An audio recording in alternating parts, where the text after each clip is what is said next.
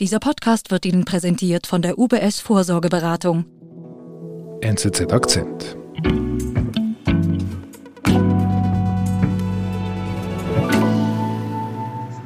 Eins, zwei, drei, Test, Test, Test. Andreas? Andreas, hörst du mich? Hörst du mich? Andreas Papst. Eine Sekunde. Ja. Sonst WhatsApp, Signal, whatever. Okay. Ähm, fang mal an und ich äh, gebe die erste Antwort. Gut. Ich bin nur schon erstaunt, dass es überhaupt WLAN in diesen Zeiten hat bei dir in Afghanistan. Es gibt WLAN, es gibt sogar mobiles Internet. Es ist allerdings schlechter, als ich im Frühling das letzte Mal hier war. Wo, wo, wo bist du denn jetzt? Ich bin in meinem Hotel in Mazar-e Sharif. Das ist eine Großstadt ganz im Norden von Afghanistan, etwa eine Stunde entfernt von der usbekischen Grenze. Alles klar. Gut, ich gehe jetzt so mittelgut, aber wir fangen einfach mal an. Am Ende klappt es ganz gut. Über WhatsApp-Sprachnachrichten berichtet Andreas Babst direkt aus Afghanistan. Von dort also, wo jetzt die Taliban das Sagen haben. Wie kommt man denn in diesen Zeiten nach Afghanistan? Nun, zuerst braucht man ein Visa. Und das ist schwierig, ein Visa zu bekommen für einen Staat, den es eigentlich nicht mehr gibt. Ich habe in der Botschaft in Delhi äh, schon lange angefragt, ob ich ein Visa bekomme. Ich musste sie lange beknien, um dieses Visum zu bekommen. Das heißt, wenn es einer bewilligt, dann will es in unserem Fall jetzt der Visa-Officer vielleicht nicht bewilligen. Und das hat so geändert, dass ich dann acht Stunden auf der Botschaft saß und mich einfach weigerte zu gehen, bis ich ein Visum hatte.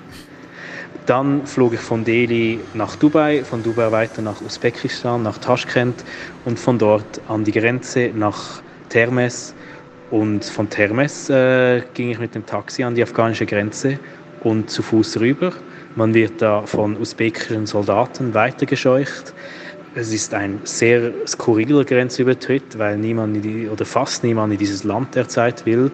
Das heißt, man ist mitten in nirgendwo an, in Zentralasien und äh, läuft nach Afghanistan. Also, du bist da wirklich ganz alleine in diesem Middle of Nowhere. Wie funktioniert dann der Grenzübertritt selber? Ich meine, das ist ja eine, eine neue Regierung, die da an der Macht ist. Man sollte nicht zur Mittagszeit über die afghanische Grenze, denn auch die Taliban machen Mittagspause. Das heißt, ich habe zuerst einmal eineinhalb Stunden gewartet. Dann ging das Röntgengerät nicht, das meine Tasche röntgen sollte. Und äh, wir haben es dann zusammen wieder in Betrieb genommen, weil die Instruktionen teilweise auf Englisch waren. Dann standen mehrere Talibs um mich herum und äh, schon an der Grenze zeigt sich ein grundsätzliches Problem, das Afghanistan jetzt hat, dass Menschen niemals geschult wurden oder auch gar nicht wissen, wie ihr neuer Beruf funktioniert. Das zeigt sich zu oberst in der Regierung, wenn ein Zentralbankchef keine ökonomische Ausbildung hat, sondern nur eine religiöse. Aber es zeigt sich halt auch im ganz Kleinen, dass die Zöllner nicht wissen, wie sie Taschen röntgen sollen. Wir haben es dann zusammen wieder in Betrieb genommen. Irgendwann ging das dann und der Grenzübertritt verlief eigentlich mehr oder weniger ohne Probleme. Was ist dann dein erster, aller, allererster Eindruck, wenn du quasi über die Grenze gehst? Als erstes fällt natürlich die weiße Fahne auf, die nun überall weht. Es ist äh, die weiße Taliban-Flagge, die man bei meinem letzten Besuch fast nirgends gesehen hat. Wenn, dann war sie versteckt. Es war vielleicht mal eine Wand oder ein Hauseingang, war vielleicht mal markiert. Und jetzt weht sie am Grenzübergang und man weiß sofort, hier ist eine neue Regierung an der Macht. Und dann? Wohin führt dich deine Reise?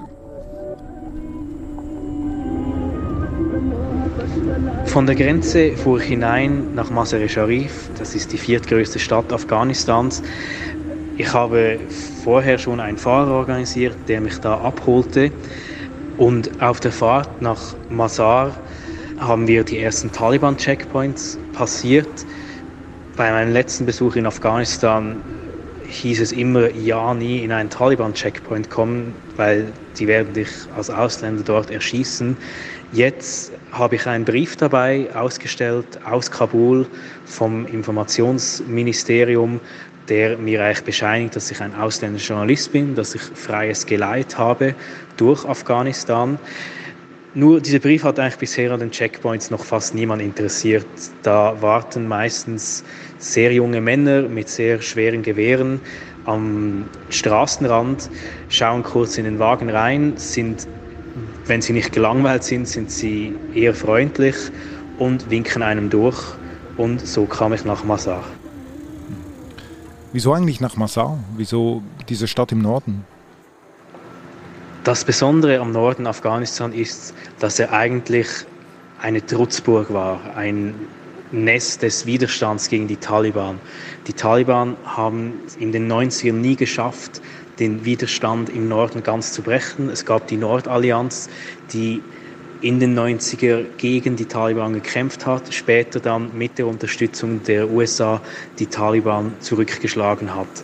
Der Norden war widerspenstig, aber heute haben ihn die Taliban trotzdem erobert. Und ich wollte wissen, wieso.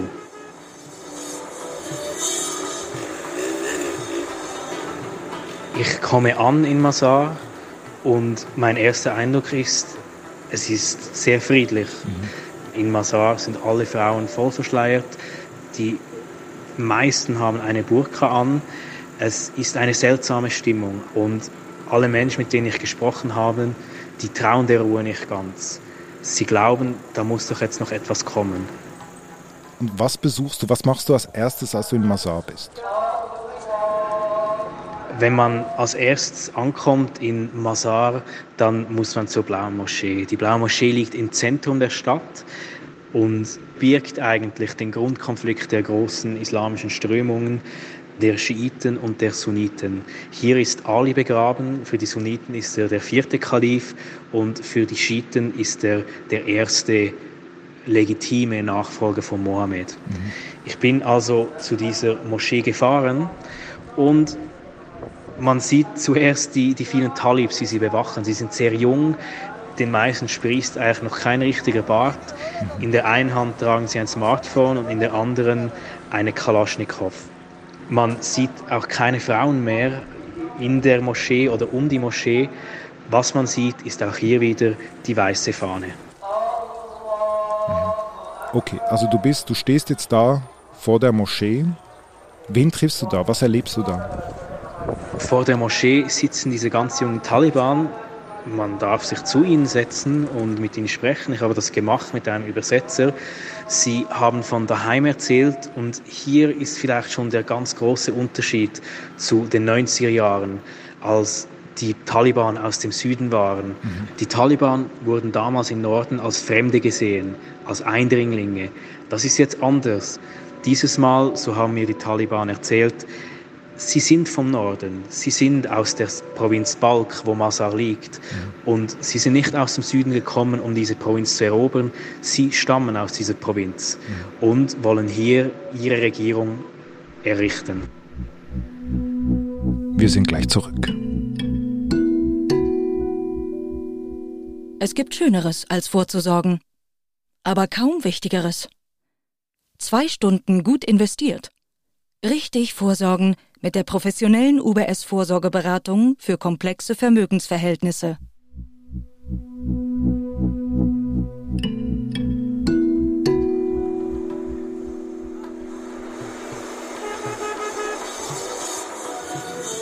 Was mich in Masar interessiert, ist auch dieser Konflikt zwischen Schiiten und Sunniten. Die schiitische Minderheit wurde von den Taliban unterdrückt, nicht nur unterdrückt, sie wurde ermordet und in Masar massakriert. Ich wollte herausfinden, was mit dieser schiitischen Minderheit jetzt ist, wie es ihnen geht und ob sie Angst haben. Deshalb bin ich zu einem Treffen gefahren in einer großen schiitischen Moschee. Es war am Morgen früh und hier haben sich die Schiiten aus der ganzen Provinz versammelt. Es waren hunderte Männer und auch Frauen dort. Und die Idee war, dass sie Reden halten. Reden, um ihre Forderungen den Taliban zu stellen. Mhm. Das Problem war an diesem Morgen, dass die Taliban nicht gekommen waren.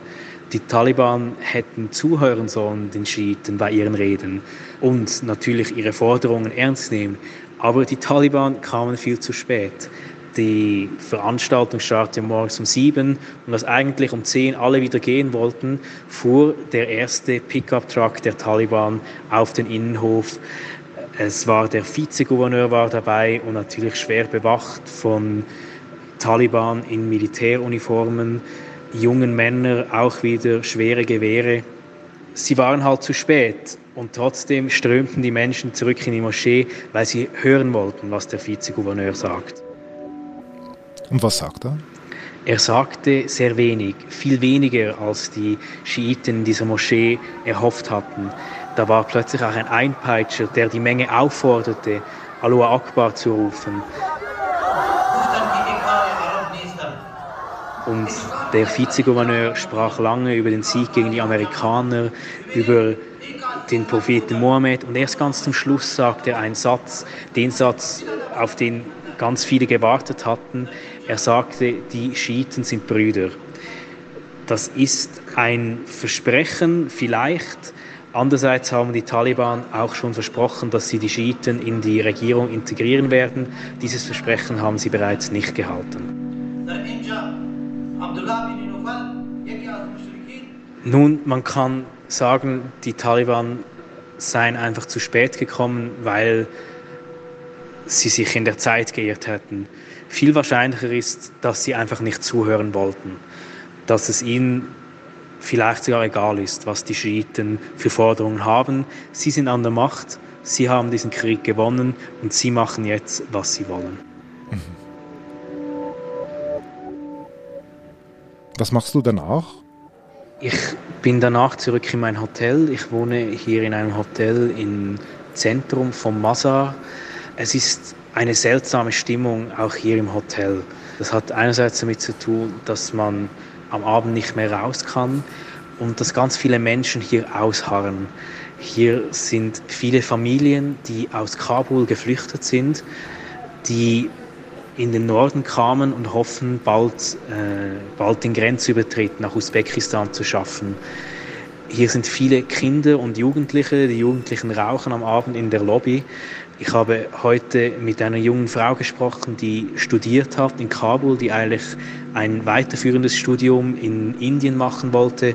Nun haben die Taliban übernommen und seit zwei Wochen hart sie mit ihrer Familie hier in meinem Hotel. Sie geht nicht auf die Straße, weil sie Angst hat vor den Taliban. Manchmal kommen die Taliban hier ins Hotel und dann versteckt sie sich in ihrem Zimmer. Also, einerseits triffst du Leute, die Taliban, die aus der Region selber sind. Da kann man sagen, es sind Leute aus dem Volk. Dann triffst du arrogante neue Machthaber, neue Regierung, die mit den Schiiten nicht sprechen möchte in der Moschee und jetzt im Hotel diese Flüchtlinge. Jetzt bist du schon seit einigen Tagen in diesem Land unterwegs. Was ist so dein Grundgefühl im Moment? Ich glaube, es ist schwierig als Ausländer alles zu fassen, was im Moment abgeht. Die Taliban brauchen uns Ausländer, sie sind mehr oder weniger freundlich zu ausländischen Journalisten. Was wir nicht erfassen können, ist, wie es den Menschen hier tatsächlich geht. Mhm. Und die müssen im Moment mit dieser Ungewissheit leben, dass niemand weiß, ob dieser Frieden oder diese Ruhe hier im Masar, ob sie Bestand haben. Und ich fahre als nächstes nach Kabul in den Süden, in die Hauptstadt. Das sind etwa sieben Autostunden entfernt. Ich war zuletzt im Frühling dort und mich nimmt Wunder, wie die Taliban sich nun eingerichtet haben mhm. und wie die Stimmung ist. Sie hat sich in den letzten Tagen ein bisschen angespannt, seit die Taliban eine Regierung gebildet haben, haben sich auch erste Machtkämpfe ergeben. Es, ist, es gibt Gerüchte, dass erste Taliban-Führer ermordet wurden. Diese Gerüchte sind nicht wahr, soweit wir das beurteilen können. Aber es zeigt doch, die Situation hat sich verändert mit dieser Regierungsbildung haben sie nun Fakten geschaffen. Und diese Fakten passen nicht allen Taliban-Fraktionen. Und es wird spannend zu sehen, wie sich die Situation nun verändert.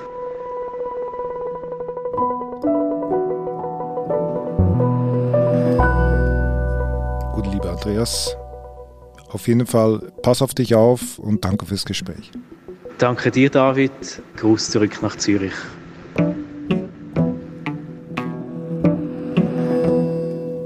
Das war unser Akzent. Ich bin David Vogel. Bis bald.